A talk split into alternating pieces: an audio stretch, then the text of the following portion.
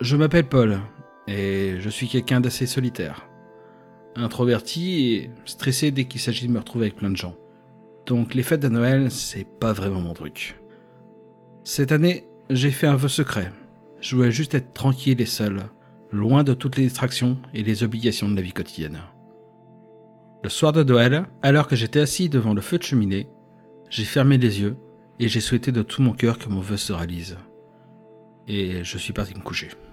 Le lendemain, je me suis réveillé et j'ai réalisé que tous mes proches avaient disparu.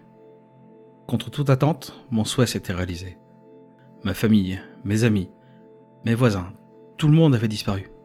J'étais seul dans ma maison vide, ma rue vide, ma ville vide. J'ai commencé à paniquer et à me sentir perdu. J'ai réalisé que j'avais tout donné pour être seul, mais qu'en fait j'avais besoin de mes proches près de moi, même si ça voulait dire les avoir par moments tous en même temps.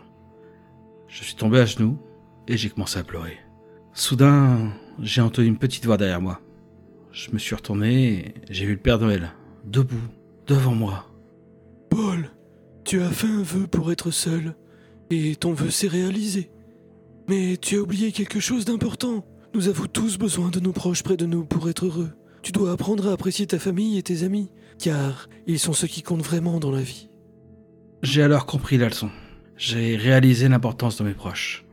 J'ai remercié le Père Noël et j'ai fait un nouveau vœu. Que je puisse être de nouveau avec ma famille et mes amis.